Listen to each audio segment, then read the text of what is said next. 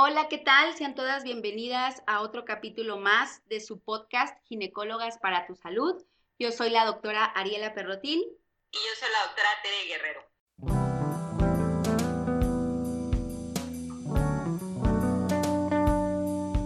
Una de las dudas que nos decían las pacientes en, el, en el Instagram era, ¿cómo es esta preparación? ¿Cómo me tengo que preparar para que nazca mi bebé? ¿O, qué tengo que llevar? ¿Qué tengo que hacer? Este, cómo me, cómo, qué, qué, tengo que hacer en mi casa, qué, qué, voy a echarle a la maleta, etcétera, ¿no? ¿Cómo es esta preparación antes del nacimiento de los bebés?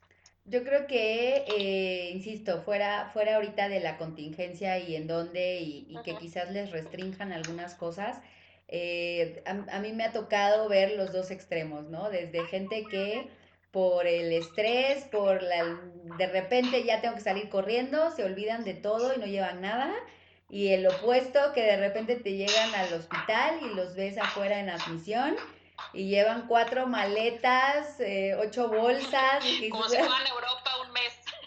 Sí, ¿no? ¿Qué tanto traes? Y, luego, pues claro, ¿no? Los nervios y ya no saben dónde dejar una maleta. Entonces, creo que, eh, insisto, depende mucho el, a, a, qué vas, es decir, eh, si vas con contracciones y apenas vas a ver si te quedas, eh, si ya vas eh, con trabajo de parto, ya nosotros desde el consultorio te dijimos que ya te fueras al hospital, o si llegas directamente a tu cesárea programada. Entonces, básicamente lo que vamos a necesitar en términos muy generales, porque les digo, depende mucho para qué vayas, a qué vayas, en qué momento y si te acordaste de hacer. A mí me encanta porque tengo uno, una, una pareja que, que le atendimos la, el, el parto y, justamente lo que tú dices, estos, estos dos chicos que me encantaron, porque habían planeado todo, o sea, tenían, tenían su algoritmo de si pasa a las 3 de la mañana, llevamos esto y le marcamos a este, si pasa tal. Entonces, creo que eh, sí, a, mí me encantó, la verdad es que a mí me encantó mucho lo que hicieron, porque les, les daba esa, esa seguridad de casi casi si estoy muy nerviosa o nervioso, me voy al papel que está ahí pegado en el refrigerador y qué me toca hacer. O ir a este cuadrito si no a este y si no a este. Te lo juro que así lo hicieron. Si están conectados o si lo ven, seguro van a decir somos nosotros. Porque, me, porque hasta les dije, oye, eh, no sean malos, rolen ese algoritmo porque les va a servir a, muchísimas parejas. Entonces, eh, básicamente es tener cosas preparadas. Como tú dices, la preparación aquí creo que es muy, muy importante, es clave. Entonces, eh, en términos de qué llevar, pues obviamente va a ser, eh, si vas, por ejemplo, a alguna institución o si compraste un paquete en un hospital privado o algo, llevar los documentos que desde un inicio te dijeron, ¿no? Yo creo que eso es lo más importante porque si algo a mí me molesta mucho es que es que no los están atendiendo o están tardando porque no trajeron el acta de nacimiento del ver, ¿no? O sea, intentar tener los documentos que son como lo más engorroso, pero que muchas veces es también muy importante para que eso no sea un factor mayor de estrés. Segundo, creo que tiene que ser, eh, pues claro, ¿no? Las cosas para el bebé. Cosas para el bebé, me refiero, tú lo decías muy bien, lo más que se pueden llegar a quedar, si obvio no hay complicaciones, ni tenemos que estar más tiempo en el hospital, pues estamos hablando de máximo dos días. Entonces, eh, que sepan que los bebés no se van a bañar y cambiar de forma inmediata. Sí, generalmente pasan las primeras 24 horas para ver cómo está el bebé y muchas, muchas veces, pues bueno, les ponen la ropita de allí, depende qué hospital, o te dan algún, alguna ropita que ponerle. Si se quedan en cuneros, pues obviamente ahí los están vigilando con cierta ropa que tienen ahí. Y prácticamente ese día, esas primeras 24 horas, puede ser que no necesites nada para tu bebé. Y ya después, pues casi siempre se les dice, ¿no? Lleva eh, lo más básico, un cambio de ropa, por supuesto alguna mantita o algo con que, digámoslo así, vaya a salir tu bebé del hospital, con que quieras que salga del hospital. Si ya quieres llevar desde ahí, pues algún portabebé o algo para ponerlo en el coche o por supuesto sacarlo del hospital, eh, sería como lo más básico para el bebé. Y por último también, pues las cosas de higiene para mamá generalmente pues al otro día de la atención o dependiendo el horario y dependiendo si es parto, eh, mamá se puede bañar desde ese mismo día. Entonces, pues tus productos de higiene, ¿no? Que no van a tener en el hospital y por supuesto también ropa cómoda para ti. La mayoría de ustedes van a eh, estar también con ropa de hospital en algún momento de su internamiento pero eh, si ya todo está bien y se sienten más cómodas, pueden por supuesto colocarse o ponerse su ropa y entonces pues estar un poquito más cómodas. Pero creo que sí está bien tener como un intermedio, ¿no? O sea, ni, ni llevo nada y salgo corriendo y pues ya hay que me presten o a ver luego quién viene por las cosas, ni tampoco me llevo todo el closet para que ya ahí elija, ¿no? O sea, algo que sea, creo yo, muy práctico, ¿no? Una maletita y jalamos eso si nos vamos a ir corriendo o si los nervios nos agarran, pues es esta maleta que está en la entrada, eh, básicamente es como lo que necesitan, ¿no? Prácticamente yo, yo al menos como por ahí de la semana 36 es cuando ya les digo, sabes que ya la maleta ya tiene que estar en la entrada porque ya es de agárrala y vámonos en cualquier momento, ¿no? Eh, aquí, bueno, para quienes nos escuchan y que no sean de la Ciudad de México, bueno, aquí en la Ciudad de México con todas estas contingencias que tenemos luego que nos tiembla y se inunda y demás, pues bueno, siempre se recomienda, ¿no? Tener ese tipo de cosas ya de Tener tu maleta de la sobrevida ahí. papeles, exacto, ¿no? Ahí ya, ya listo. Y pues bueno, yo siempre se los comparo a las embarazadas, ¿no? Y les digo, ya ten tu maleta lista. Algo que también yo creo que les, les preocupa y que siempre también hacemos nosotras eh, con mucho tiempo de antelación es darles una hojita de indicaciones de ingreso, ¿no? Porque creo que mucho temor de las pacientes también es de, bueno, y me voy a ir al hospital y luego qué, ¿cómo van a saber que ya me van a internar y qué me van a poner y quién me va a atender y demás? Entonces, eh, normalmente se les da una hojita que ustedes ya traen ahí en su bolsa por lo que se ofrezca, sobre todo cuando es un parto, eh, en el que ya dejamos indicaciones básicas para que en el momento que ustedes lleguen, pues las atiendan, ¿no? ¿Qué pasa si llegan ustedes y no hay nada? No llevan nada, se les olvidó, las agarró el nervio, la urgencia. No pasa nada, no se preocupen. Quienes están en el área de urgencias están preparados para este tipo de cosas y le van a dar la, atención inicial. Y yo creo que algo que tanto tú como yo buscamos siempre, eh, sobre todo en la atención particular, es este tipo de hospitales, ¿no? Siempre buscar un hospital que sabemos que va a respondernos, que si yo estoy a lo mejor en otra cirugía o estoy en el trabajando en el consultorio o estoy en otro lugar, sé que mientras yo llego al hospital, mi paciente ya le están atendiendo, ya le están poniendo soluciones, ya me está hablando el ginecólogo de guardia, de doctora, ya está aquí su paciente, ya le puse esto y esto y esto, y ya la estamos esperando. ¿sí? Y, creo que eso es un punto importante a, considerar cuando, cuando escojan el lugar en donde se van a atender, si es a nivel particular. Si es a nivel público, la verdad es que hasta cierto punto es más seguro a veces en cierto modo, porque yo les digo, eh, los hospitales públicos, eh, por lo general sí tienen, no tienen uno o dos, tienen 10 ginecólogos en cada turno, no tienen 15 ginecólogos. Entonces, eh, a modo de broma siempre les digo, ¿no? Por ejemplo, pacientes que se van a atender en el INSO, en el ISTE, les digo, mira, el hospital aunque esté feíto, viejito, esté lleno de gente, cochino, lo que tú quieras, no importa. Es un hospital en donde hay muchísimos médicos, hay muchísimos ginecólogos, anestesiólogos, pediatras, terapia intensiva, banco de sangre, todo lo que se necesite, ¿no? Entonces, dejando de lado la incomodidad institucional, como le digo yo, ¿no? El, ir y formarse y estar unas horas esperando, o que a lo mejor eh, hay otras tres embarazadas adelante de mí, o, me van a poner en un lugar donde hay otras cinco embarazadas en trabajo de parto. Fuera de esa incomodidad institucional, pues sepan que, que se les va a atender, ¿no? y, que, que, ya saben qué hacer. Exacto. Pero eso creo que es uno de los miedos también, ¿no? Ari? El, el, el, y, y voy a llegar al hospital ¿Y a qué hora va a llegar usted, doctora? ¿Va a llegar junto conmigo? Y si no llega junto conmigo, ¿qué va a pasar? Este, no pasa nada, no pasa nada. Justo por eso, dentro de esta planeación, pues siempre escogemos hospitales, como tú lo decías hace rato, ¿no? Que tengan anestesiólogo, que tengan pediatra, que tengan ginecólogo, todo el tiempo, todo el tiempo. Así llegue yo un domingo a las 6 de la mañana o llegue yo un miércoles a las 11 de la noche, siempre haya alguien eh, ahí pendiente para la atención de, de nuestras pacientes. Así es. Muy bien, Ari. ¿Le empiezas tú? Sí, te voy a echar una vez cuál me gusta. A ver. En orden. a ver. En orden. Mira, nos preguntan aquí, ¿cuándo voy a saber si es parto o cesárea? Ok, esa, esa pregunta es buena porque siempre nos la preguntan, a veces nos la preguntan desde las cinco semanas de embarazo, ¿no? Y, bueno, les digo, bueno, es muy pronto para saberlo, ah, yo les digo en broma, ¿no? Les digo, no soy monividente para, para saber todavía, ¿no? Pero, pero sí tenemos que tomar en consideración que ya les decía yo hace rato, ¿no? De la cesárea hay indicaciones absolutas y dentro de esas indicaciones absolutas hay muchas que desde el inicio del embarazo ya las sabemos. Les pongo un ejemplo, una paciente que tenga una alteración en su columna, que no va a poder tener un trabajo de parto, pues obviamente desde el inicio del embarazo yo ya le voy a decir, ¿sabes qué? Tú cesárea. O por ejemplo, una paciente que ya tenga dos o más cesáreas previas, también. Ese, ese tipo de cesáreas les llamamos iterativas. Y entonces ahí pues ya sabemos que esa paciente va a ser cesárea.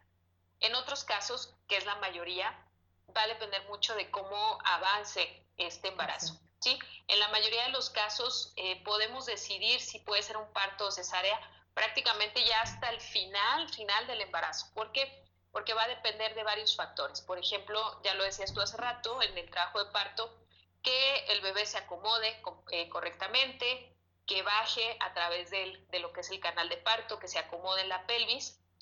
Eso lo llamamos encajamiento, que es cuando la cabecita del bebé se empieza a acomodar en el estrecho superior de la pelvis, que el bebé venga en una adecuada posición, que el cordón umbilical no, no comprometa completamente el, el, paso del trabajo de parto. Y aquí, si quiero hacer un pequeño paréntesis, que sepan que, bueno, la circular de cordón por sí misma no es una indicación de cesárea, pero en muchas ocasiones sí lo es porque no deja que el bebé eh, descienda correctamente, por lo tanto, pues hay que, hay que programar una cesárea. Pero en la mayoría de los casos, cuando se va a tomar esta decisión, es prácticamente al término del embarazo.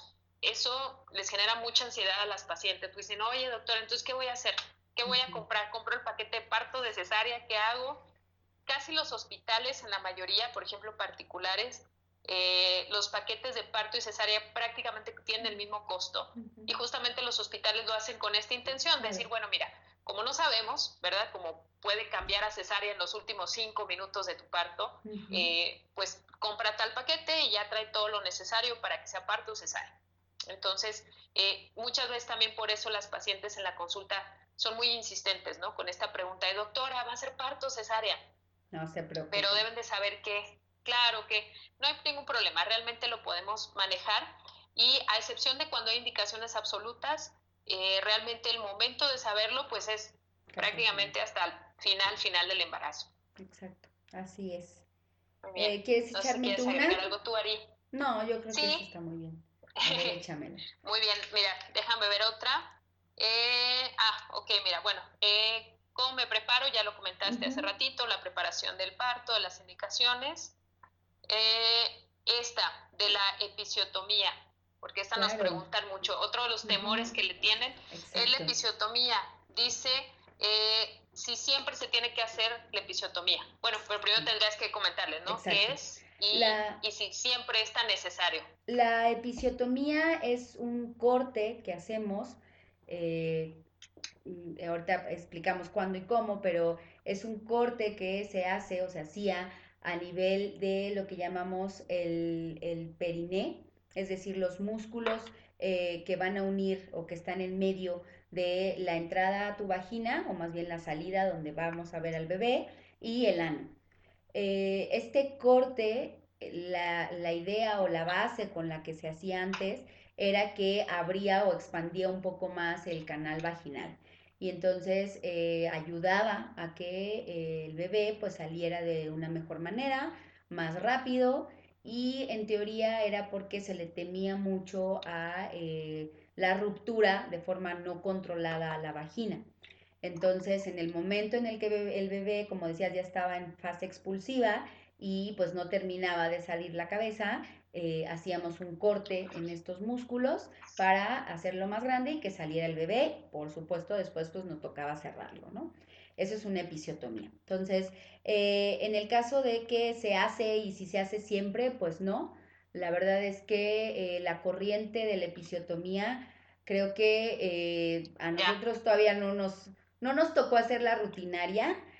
pero sin embargo creo que muchos de nuestros, de nuestros doctores, de nuestros mentores, sí les tocó la época en que se hacía, como dices, ¿no? A pesar de que el bebé ya hubiera salido, era pues córtale después, pero le tienes que cortar, ¿no? Entonces, eh, lamentablemente creo que es una, es una práctica que puede llevar a la violencia obstétrica, entonces eh, lo bueno de todo esto es que hoy en día es algo que no, de rutina no se hace, no es algo que vaya incluido, digamos, dentro de eh, los momentos del trabajo de parto o del parto en sí es, es, un, es un algo que tenemos ahí. Es decir, si yo por algún motivo veo que no termina de salir, que eh, es, es muy rígido este periné y por lo tanto no permite la salida, o una de dos, o puedo recurrir a ella o puedo permitir que ocurra un desgarro y que el desgarro vaginal sea algo que después veré si tengo que suturar y coser y reparar o no.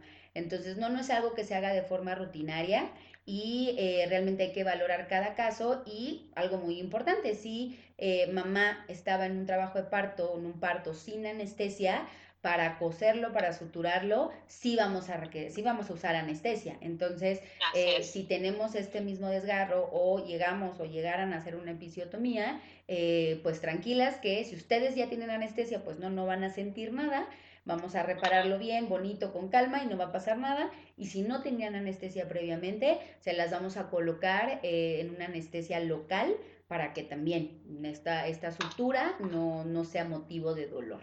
Entonces, no, para nada, la episiotomía ya, gracias a Dios, no es algo rutinario y es algo que no tenemos que hacer como tú bien dices, ¿no? Es, y yo creo que es más de las escuelas, porque bueno, eh, muchas veces yo creo que la, la, población en general que no tiene este conocimiento médico eh, piensa que, que, la educación médica es como igualita en todos lados, ¿no? Y, y, no es así. Eh, puede, puede variar mucho del lugar en donde te formes, del país en donde te formes, de la institución en la que te formes, y, y esto pues es lo que a veces hace que cambien criterios. Yo creo que no es bueno ni malo, sino simplemente pues son, son escuelas diferentes, ¿no? Son eh, tipos de educación diferentes, pero eh, desafortunadamente, como tú decías, estaba esta escuela hace unos años, yo creo que una década para atrás, en donde a todas así se les hacía su episiotomía y era como, bueno, mejor córtale porque así cuando salga le reparas mejor, ¿no? O por si acaso. Entonces, eh, realmente nos dábamos cuenta que pues había muchos casos en los que pues no era necesario, ¿no? El bebé realmente salía correctamente.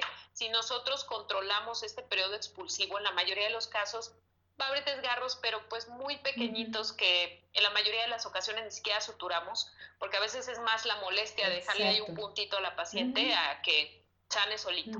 Porque además el cuerpo es tan sabio y tan maravilloso, la vulva es un órgano tan impresionante que se repara en días. O sea, realmente cuando vemos a una paciente a la semana de que nació su bebé, ese, ese tejido ya se regeneró. Si no al 100%, pues ya ah, eh, regeneró muchísimo. Entonces, sí, afortunadamente, pues ya, ya no se, ya no se usa de rutina, ¿no? Solamente creo que la única indicación eh, en donde siempre se va a utilizar es, por ejemplo, cuando se llegan a utilizar forceps, por ejemplo, que son unas cucharitas que se usan para, para ayudarle al bebé para salir, que también afortunadamente también ya, ya casi no se utilizan, son, sí, también ya, ya casi no se ocupan, ¿verdad? Pero, pero pues sí, las, las, son herramientas, como dices tú, es una herramienta que tengo por si se llega a necesitar, pero que ya no la vamos a usar eh, rutinaria, ¿no? Exacto. Y otra de las preguntas, Ari, que decían acerca del parto era, ah, esta, esta pregunta que se me hizo muy, muy interesante y que a veces llega a ocurrir, es si presenta la paciente hemorroides, dice, a ver, la voy a leer exactita, dice, las hemorroides son problema para lograr un parto vaginal. Esto va muy de la mano también con eh, varices que llegan a presentar las pacientes. En el caso de las hemorroides, eh, son vasitos. Eh, en la región del ano existen unos vasos que se llaman vasos hemorroidales, que ahí están, todo el mundo los tenemos, están de manera fisiológica, pero que en el embarazo llegan a dilatarse mucho. Y son estas hemorroides que llegan a ver las pacientes, que llegan a sangrar inclusive eh, a lo largo del embarazo y les llegan a causar mucho problema. Esto va de la mano eh, de los cambios hormonales y también del, estreñimiento que llegan a tener muchas pacientes al, final del embarazo. En la mayoría de los casos no tienen mayor problema, mayor importancia, les indicamos que consuman más fibra, eh, se les llega a dar algún laxante muy suave y se acabó. ¿Qué pasa en el trabajo de parto? Ya que estas hemorroides están en el área eh, perianal y lo que va a ocurrir la dilatación es en la parte más arriba, que es en la parte de la vulva, en la mayoría de las ocasiones estas hemorroides no nos van a generar ningún inconveniente para que el bebé pueda nacer. Llega a haber casos en los que las hemorroides pueden ser tan severas que inclusive eh, se trombosen, le llamamos nosotros, que es cuando estas eh, llegan a tener una inflamación o a formar inclusive algún pequeño coágulo en esa zona, eh, en las cuales a veces podemos considerar el hacer un nacimiento por cesárea, pero es muy raro. La verdad es que no, no es lo común. La mayoría de las ocasiones el bebé va a poder nacer sin problema. Y ahí pegado, sí quisiera comentarles que también hay otro tipo de casos en los cuales las pacientes llegan a hacer varices eh, en la vulva. ¿Qué son las varices? Son estos vasitos que normalmente están ahí en la vulva, pero en el embarazo se dilatan mucho, se llenan mucho de sangre y entonces empiezan a crecer. Eso hace que la vulva sientan pesadez o inclusive aumente de tamaño de la misma manera que las hemorroides. Si estas no impiden la progresión del trabajo de parto, hay una adecuada dilatación, no hay riesgo de que se lleguen a, desgarrar o a romper y nos causen un sangrado importante. En la mayoría de las ocasiones no les hacemos absolutamente nada, las dejamos ahí en paz, que nazca el bebé y se acabó. Eh, ocurre mucho que este tipo de situaciones eh, se recuperan solitas una vez que nace el bebé. ¿Por qué? Porque, bueno, el cuerpo empieza a normalizarse, a normalizar todos sus procesos después de que, de que ya salió el bebé.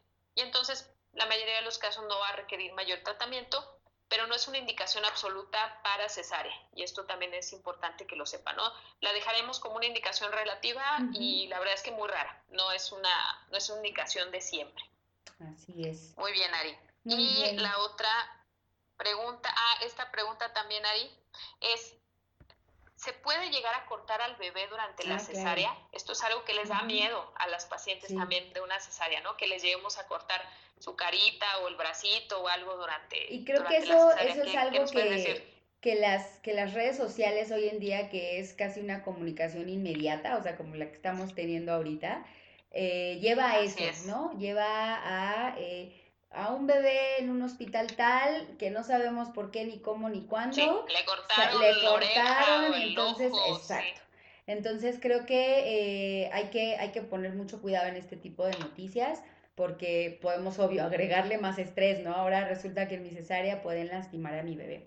Eh, algo que tú explicaste muy bien durante las cesáreas, eh, en respuesta corta sí, sí puede llegar a pasar, lamentablemente son accidentes, son cosas que ocurren, sobre todo en algo que tú explicabas muy bien. Pero una en un millón, ¿no? Sí, claro, no, sí, por supuesto, no. Sí, no, estaríamos mal si nos pasara con cada, con cada bebé que nacemos, ¿no? cada rato. Pero sí es verdad que va a depender, yo creo que de dos factores importantes. Lo primero de ellos es muy, muy diferente una cesárea emergente.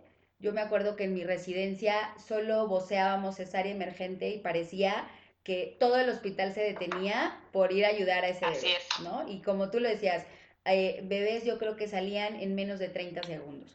Entonces va a ser muy diferente un quirófano de una cesárea de esta magnitud, que no es que no me importe, por supuesto, el no cortar, pero va, va tu atención dirigida hacia otro factor. Entonces, eh, en, una, en un motivo de cesárea que es emergente, eh, podemos dejar a un lado ciertos otros factores que también son importantes y que como todo, pues digamos, error o todo efecto secundario de esta prisa, de esta urgencia, podríamos llegar a tener eh, pues la mala fortuna de que, sí, en efecto, con el bisturí, eh, con lo que vamos cortando, eh, llegáramos a pues lastimar ¿no? alguna parte del bebé. Como dices, no es lo frecuente, no es lo que nadie quiere, por supuesto, pero creo que hay que tener en mente que algo emergente tiene que ser algo en segundos, ¿no? No puedes ir con calma y rápido, ¿no?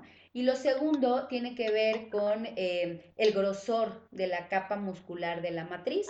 Entonces no es lo mismo una mujer que eh, estuvo en trabajo de parto 12 horas y que al final por X o Y causa vamos a indicar una cesárea y que muy probablemente este grosor pues ya esté bastante, bastante fino y que nosotros también lo vamos a observar. Es decir, si yo percibo al tacto o si sé que esta paciente estuvo mucho tiempo con contracciones, muy probablemente el bisturí no lo voy a necesitar y con alguna pinza muy pequeña, Roma, voy a abrir y no pasa nada. Pero también depende eso, ¿no? El grosor de este músculo que nos haga ir abriendo por capas.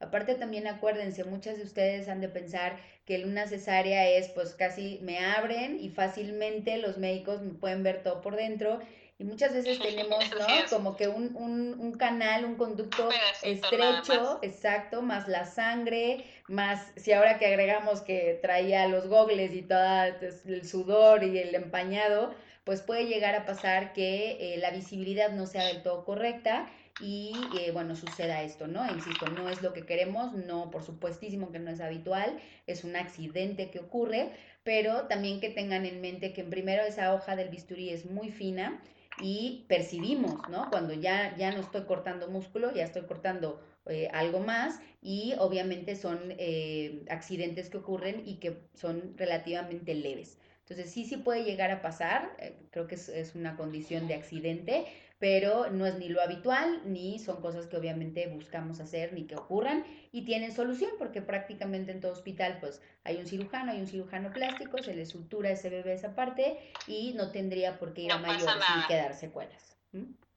Exactamente, sí, y, además creo yo que habría que explicarles que, bueno, eh, cuando nosotros nos formamos como especialistas, créanos que, digo, no sé, Ari, tú cuántas cientos de cesáreas hayas hecho en tu especialidad, en tu residencia, pero cientos y cientos de cesáreas, yo igual, o sea, de verdad, cuando salimos ya de, de, una especialidad, de una formación, de estos cuatro años de, de, residencia, pues ya salimos con una habilidad muy alta y también con una sensibilidad muy grande también. Yo les puedo decir, por ejemplo, desde mi experiencia, eh, que me ha tocado hacer cesáreas en donde no veo, no veo que estoy cortando porque hay sagrado, porque tengo que sacar al bebé en dos segundos, pero creamos una sensibilidad táctil tan, tan fina y tan precisa que hace que aunque inclusive en ocasiones ni siquiera podamos estar viendo, podamos sacar ese bebé sin ningún problema, ¿sí? Y como tú decías, Ari, en la mayoría de los casos, como es una cesárea en la cual vamos viendo y vamos separando capa por capa, y vamos haciendo este corte pequeño, poco a poco, poco a poco, eh, realmente sabemos, o sea, tenemos ya esta, eh, le llamamos propiocepción, que es esta sensibilidad táctil que tenemos en, nuestras manos para saber hasta qué punto voy a pasar mi bisturí y voy a meter mi pinza, ¿sí? Entonces, eh, realmente esta parte técnica de la cesárea, créanos que es algo pues que ya tenemos dominado. Como dices tú, desafortunadamente sí hay casos, ¿verdad?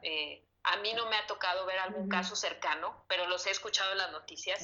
Eh, son muy raros, son rarísimos y, y, el punto, digamos, bueno dentro de toda esta situación que se pudiera llegar a dar, pues es que los bebés, como tú dices, le hablan al cirujano plástico, le da una puntada a la orejita o a la piel y, y se acabó. No, no va a quedar el bebé marcado de por vida, ni le va a pasar nada, no, no va a ser Scarface ni nada. este, pero sí, eso es algo que les da mucho miedo a las pacientes que eh, creo que se presta mucho por, como tú decías, con los medios, ¿no? El que les dice, ah, es que se le pasó el bisturí a la doctora y le cortó el bracito al bebé. No, no llega tanto. Cuando llegan a, ocurrir estos incidentes son cortadas mínimas, ¿no? En donde, en donde a veces, pues sí, pasa mucho en, en cesáreas de urgencia, lo que decíamos, en la que tengo que sacar al bebé, pero rapidísimo porque el tiempo cuenta.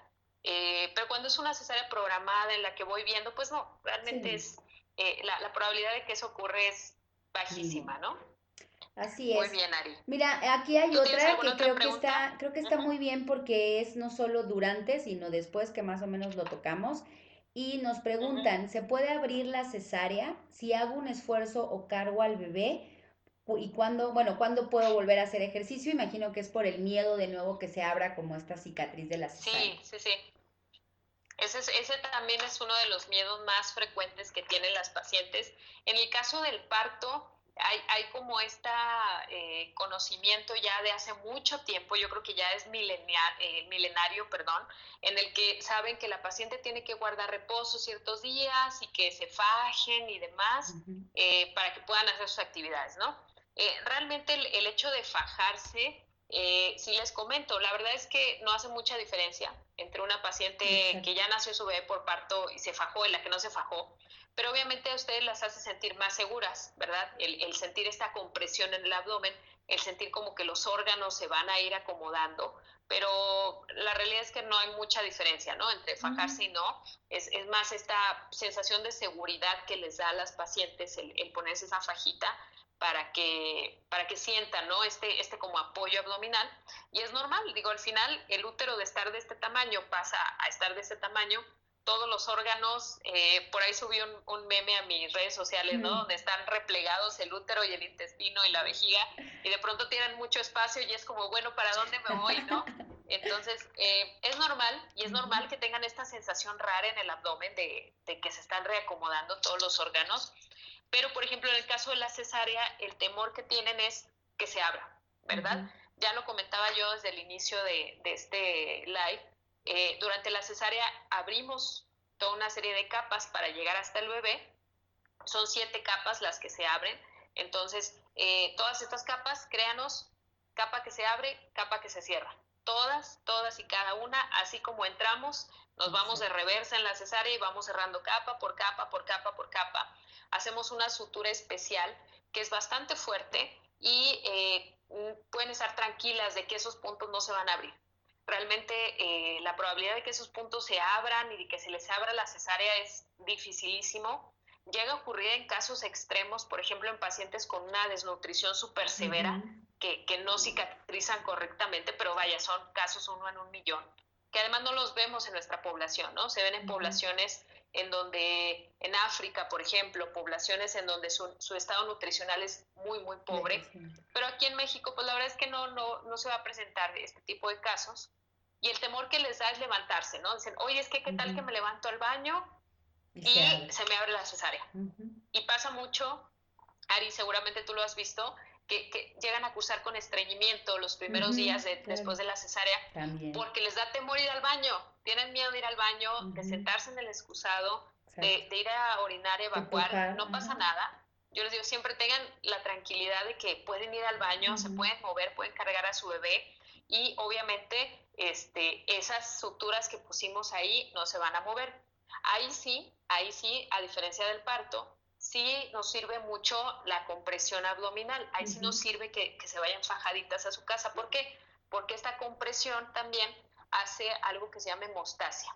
La hemostasia es el proceso en el cual podemos eh, parar un sangrado, ya sea un sangrado muy abundante o un sangrado a nivel microscópico, si lo quieren ver. Entonces, ahí sí nos ayuda mucho que la paciente se vaya fajadita a su casa, pero no deben de tener temor de que esa cesárea se les vaya a abrir. Les da mucho miedo por ejemplo, que se les vaya a abrir por dentro. Eh, creo que es uno de los principales temores, porque al final, pues la piel la están viendo, ¿no? Dicen, bueno, la piel está cerrada, pero quién sabe adentro, ¿no? ¿no? No se vaya a abrir. Eh, por ejemplo, les puedo platicar fisiológicamente que el peritoneo, que es la capita que, eh, que abrimos para entrar a la cavidad abdominal, en menos de 72 horas ya cerró completamente, como si no hubiéramos entrado ahí. El útero obviamente se va a tardar algunos días para cerrar completamente, los músculos también se van a tardar algunos días, la piel se tarda de 5 a 7 días en cerrar aproximadamente, pero por ejemplo cuando ustedes van al retiro de puntos, que normalmente las citamos a la semana, les digo, yo siempre les digo en la consulta, todas las capas de adentro ya cerraron. La piel se puede tardar un poquito más, pero todas las capas para abajo ya cerraron. Entonces pueden estar tranquilas de que no se va a abrir ni va a pasar nada. De verdad, el, proceso de cicatrización es, es, increíble.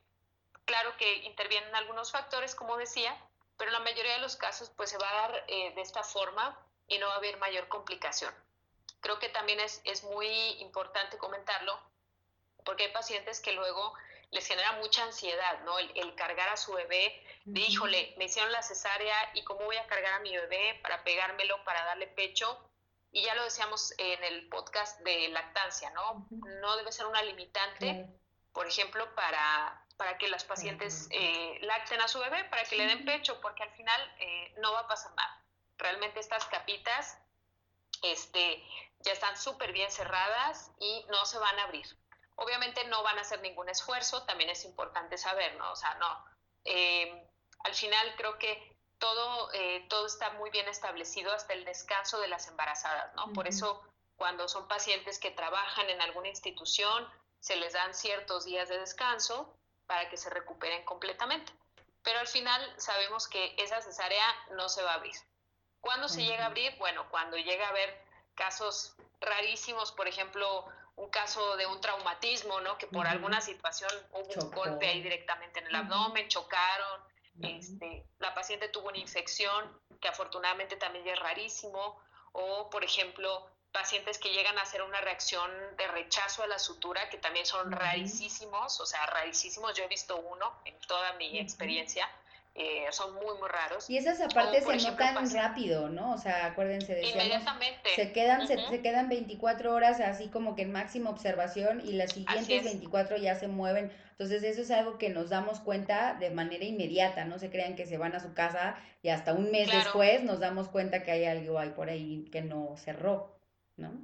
Claro, eso que dices es bien importante, es por eso que las dejamos hospitalizadas, porque a veces pasa, eh, y yo creo que te ha pasado, Ari, ¿no? La paciente que al día siguiente ya se quiere ir a su casa porque ya se siente bien, ya se aburrió de estar en el hospital, ya se, ya se vio todos los canales de la tele ahí de, de la habitación y pues ya se quiere ir. Pero créanos que estas 24 o 48 horas para nosotros son bien importantes que estén hospitalizadas porque son, eh, son vitales para ver la recuperación. Por lo general una paciente, yo les digo una paciente que voy al día siguiente a verla y ya está bañadita, ya se está enchinando la pestaña, ya está como viendo la tele, es una paciente que está bien, está tranquila y ya se quiere ir a su casa, ¿no? La paciente que regreso al día siguiente a verla y sigue muy inflamada, no se ha podido mover, fue al baño y no pudo ir al baño o tiene mucho dolor, bueno, esa paciente la tengo que vigilar otras 24 horas y, y, estar segura de que la voy a mandar a su casa en las mejores condiciones. Pero en cuanto a la, a la cesárea, pues no, no se preocupe, no, no se les va a abrir a menos de que sea una cosa muy, muy, muy, incidental. Muy bien. Muy bien, Pues yo creo que para, para terminar, nos preguntaban que si era viable el que una paciente que tenía pensado atenderse en hospital por el miedo a la COVID y a infectarse y a todo el rollo que hay hospitalario, cambiara la atención a un parto en casa. Yo creo que eh, ya lo platicábamos, esto tiene que ver mucho con la planeación, es decir, no es lo mismo una paciente de tres meses de embarazo que vive todo esto y que dice yo no sé cómo vaya a estar todo esto en un futuro entonces comienzo a planear mi parto en casa, me acerco con profesionales que lo hagan, eh, tengo las medidas adecuadas, me informo correctamente a una paciente que casi casi voy a parir la próxima semana y ahorita me pongo a ver dónde compro mi, alberca inflable para hacerlo. Yo creo que todo esto se trata, y lo hemos estado hablando en todo este live, que es de la seguridad de mamá y de bebé. O sea, sé, yo creo que no hay persona más feliz que el obstetra que sabe que mamá y bebé están sanos, salvos en su casa y que la familia viva feliz. Entonces, o por lo menos yo duermo muy tranquila después de dejarlos. ya claro. ¿no? Así es. Entonces, yo creo que sí hay, hay que tener eh, muchísimo cuidado con eso. Por supuesto que hay gente muy profesional, lo platicábamos en la tarde, ¿no? Hay parteras, hay dulas, eh, hay médicos que eh, su práctica es esa, la atención de partos en casa pero creo que todo va acorde a lo que estemos informados, a que estemos preparados y que no diría un no rotundo, pero sí diría un vamos a ver si eres el caso adecuado para que tu parto pueda ser atendido en casa, si eres la embarazada adecuada para ellos y tu embarazo va evolucionando para esto y por supuestísimo también eh, contar con la colaboración de la familia, eh, el equipo también, ¿no? Cómo están atendiendo ellos ahora con COVID. Entonces, la verdad es que eh, yo creo que sí es muy importante, no es cualquier cosa un parto en casa, eh, sobre todo de la, de, la, parte médica, ¿no? Recibimos muchos no, no, no, no. Eh, de la parte médica nos da muchísimo miedo. Entonces puede verse muy bonito, podemos ver videos en donde todo sale perfecto y qué alegría, qué bueno que te quedas en tu casa, que estás, no estás en un ambiente hospitalario, pero no, no siempre eh, hay que aventarnos directamente a eso, hay que individualizar, hay que informarnos, hay que prepararnos y que no nos haga em, este miedo a la pandemia el tomar decisiones que por supuesto después nos podamos arrepentir. Entonces yo les diría eh, que no lo veo mal un parto en casa para algunas embarazadas, con el equipo adecuado, con la gente que sabe alrededor, pero eh, por supuesto que se individualice y poco a poco, y la verdad es que no, no, no es para todas, ¿no? Así es, sí, sí, fíjate que justamente Ari, Hoy por la mañana eh, lancé esa pregunta a, un grupo de Facebook para, para preguntarle a las colegas doctoras qué opinaban, sobre todo otras ginecólogas, ginecólogos, para saber qué opinaban acerca del parto en casa y bueno, la respuesta pues fue prácticamente la misma, ¿no? Es este temor de saber que no tenemos el control. Déjenme les platico en general que los ginecólogos por lo general nos gusta tener el control de la mayoría de las cosas, sobre todo un nacimiento como que no lo tenemos, el nacimiento creo que exacto, eh, o sea, yo creo que el nacimiento es la cosa más incierta que puede haber, el embarazo es la cosa más incierta del mundo, eh, porque así es. Eh, yo les digo a las pacientes en la consulta, les digo, un embarazo es la cosa más incierta. Los bebés no tienen palabra de honor. No. Podemos llevar un control prenatal perfecto, precioso, hermoso y al final correr a una cesárea urgente, ¿verdad? Entonces, eh, esta misma incertidumbre que nos da a veces el, el, embarazo nos hace tener pues este temor de atender un parto domiciliario, ¿no? Porque decimos, bueno, ¿y qué tal que sale? Si sale todo bien, pues qué bueno, ¿no? Como estos partos bonitos que salen en Facebook, tú lo dijiste, ¿no? Estos videos en donde la mamá el bebé nace en 30 segundos ya nació, y la mamá toda feliz y la musiquita y todo, todo felicidad. Pero siendo muy realistas sabemos que pueden salir muchas cosas mal, ¿no? Y creo que es lo que a nosotros a veces nos detiene un poquito a, promover ese tipo de atención eh, a nivel domiciliario. Yo creo que, como dices tú, esto da para otro live, inclusive vamos a, tratar de investigar, vamos a tratar de conseguir algún colega o alguna colega que, que, se especialice en este tipo de nacimientos, porque seguramente muchas de ustedes que nos escuchen, si ya le preguntaron a su obstetra si atiende el parto en casa, seguramente ya les dijo no, no, no, no, no, no, nos programamos, ¿qué es eso? No, no, para nada.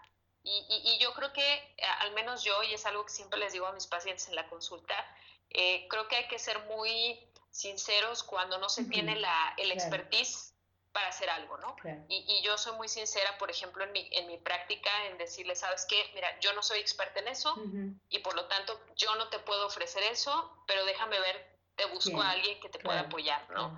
Entonces, yo, yo creo que la intención de este live dentro de... Eh, pues resolver todos estos miedos que tienen las embarazadas respecto al nacimiento era abordar un poquito este tema de la contingencia, ¿no, Ari? el, queríamos dejarles muy claro eh, que actualmente ya los hospitales, tanto públicos como privados, tienen eh, toda la infraestructura ya planeada para un nacimiento. No todos, porque sabemos que algunos están asignados a pacientes con COVID, pero habrá eh, hospitales en donde ya se tenga todo eh, preparado para que ustedes vayan y su bebé nazca en las mejores condiciones. Entonces, sí, yo creo que esta parte del nacimiento en casa, porque a mí ya me tocó, no sé si a ti ya te tocó en la consulta, pero a mí ya me tocaron pacientes que me han preguntado, oiga doctora, ¿qué, qué opina del parto en casa, no? Eh, y como yo les digo, mira, realmente creo yo que si estás en una ciudad en donde tienes acceso a un parto hospitalario, híjole, sí es mejor, ¿verdad? Yo creo que, yo creo que habría que valorarlo, pero, pero creo que queda el compromiso de buscar a un colega que nos apoye, ¿verdad? Así es, hablar con un colega que se especialice en el tema y que nos pueda apoyar con esa parte, porque al final eh, aunque yo creo que la mayoría no lo haríamos, yo personalmente se los digo, yo no lo haría, yo no me aventaría un parto domiciliario. Eh, seguramente habrá eh, colegas ginecólogos que, como dices tú, Ari, se, especialicen en eso, ¿no? y, que tengan experiencia y nos puedan platicar cómo se puede realizar. Pero pues bueno, yo creo que el, el compromiso va a quedar para un, para un futuro live. Así es. Bueno, pues yo creo que da para mucho más, pero ya, ya también ya se nos agotó el tiempo. Creo que el objetivo lo cumplimos, era eh, comentarles un poco más con respecto a qué es exactamente los momentos que más miedo les pueda llegar a dar a ustedes, resolverles las dudas que nos enviaron y por supuesto yo siempre se los digo a quienes nos, oyen, eh, tener la confianza de, de, preguntarle a tu médico, de hablarlo, de tocar los temas, oye, tengo mucho miedo, o sea, ¿qué puedo hacer? Mucho miedo sin pandemia, con pandemia, mucho miedo a esto, mucho miedo a tal, eh, ¿qué más puedo hacer? Entonces siéntanse con la libertad de tocar estos temas con sus médicos para que ustedes vayan más tranquilas, para que realmente disfruten un momento que creo que es de los más importantes en la vida. Entonces creo que el objetivo lo cumplimos. Y no nos da tiempo de más preguntas de quienes están conectados, pero yo creo que cualquiera de las dos, ¿no? Aceptamos preguntas después para poder resolverlas. No hay como que, no se queden con la duda, pregunten, pregunten con su médico, cada que vayan a consulta, saquen todas sus dudas. Si tienen contacto con su médico a través del correo electrónico, WhatsApp, lo que sea, pregúntenle, pregunten, pregunten, pregunten. Yo creo que no hay nada como la información, eh, no hay nada mejor que una embarazada bien informada porque es una embarazada tranquila, es una embarazada que sabe qué va a pasar y, eh, y podemos tener mejores herramientas para atenderla. Entonces, eh, no, se, no se cohiban en la consulta prenatal, ese sería mi consejo. Inclusive a mí me encanta cuando llegan pacientes que traen su libretita o traen su cuadernito con todas las dudas y entonces, bueno, se agarran. Doctora, y esto, y, y, también dejarles que no hay, no hay preguntas, em, digamos, eh, no hay preguntas pequeñas o no hay preguntas irrelevantes en el embarazo. Al final es una etapa que ustedes están experimentando, es una etapa nueva para muchas de ustedes o para quienes ya tuvieron un bebé, pues es una etapa en la cual saben que salen un montón de dudas y de miedos. Entonces no, no se queden con la duda, pregunten. Así sea la pregunta más absurda que ustedes crean de, ay, ¿puedo comer lechuga en la ensalada? No importa, ustedes pregunten todo, a nosotros nos encanta aclarar todas estas dudas. Entonces, sí, ya lo vieron, entonces sin ningún problema, pregúntenos durante la consulta o en las redes de comunicación que tengan con su, con su ginecólogo. Eh, eh, yo creo que es lo importante, ¿no? Y, espero que este live y que posteriormente va a ser un podcast les ayude a, a poder aclarar todas estas dudas o los temores más frecuentes que, que llegan a tener en el, en el embarazo. Muy bien, pues entonces nos despedimos de las y los que estén conectados. Me despido de ti también, Tere, que ahora nos, nos vemos más, pero vía, vía red social. Ahora, ahora platicamos más, pero, pero vía digital. Así es. Pues cuídense mucho, que tengan muy bonita noche, descansen, cuídense. Todavía seguimos en contingencia, entonces no, no bajemos la guardia. Y cualquier cosa, pues ya saben, nuestras redes sociales de cualquiera de las dos nos pueden mandar más dudas, otros temas que quieran que toquemos. Y pues de mi parte sería todo. Muy buenas noches. Buenas noches, muchas gracias por escucharnos. Adiós. Bye bye. bye. Thank you.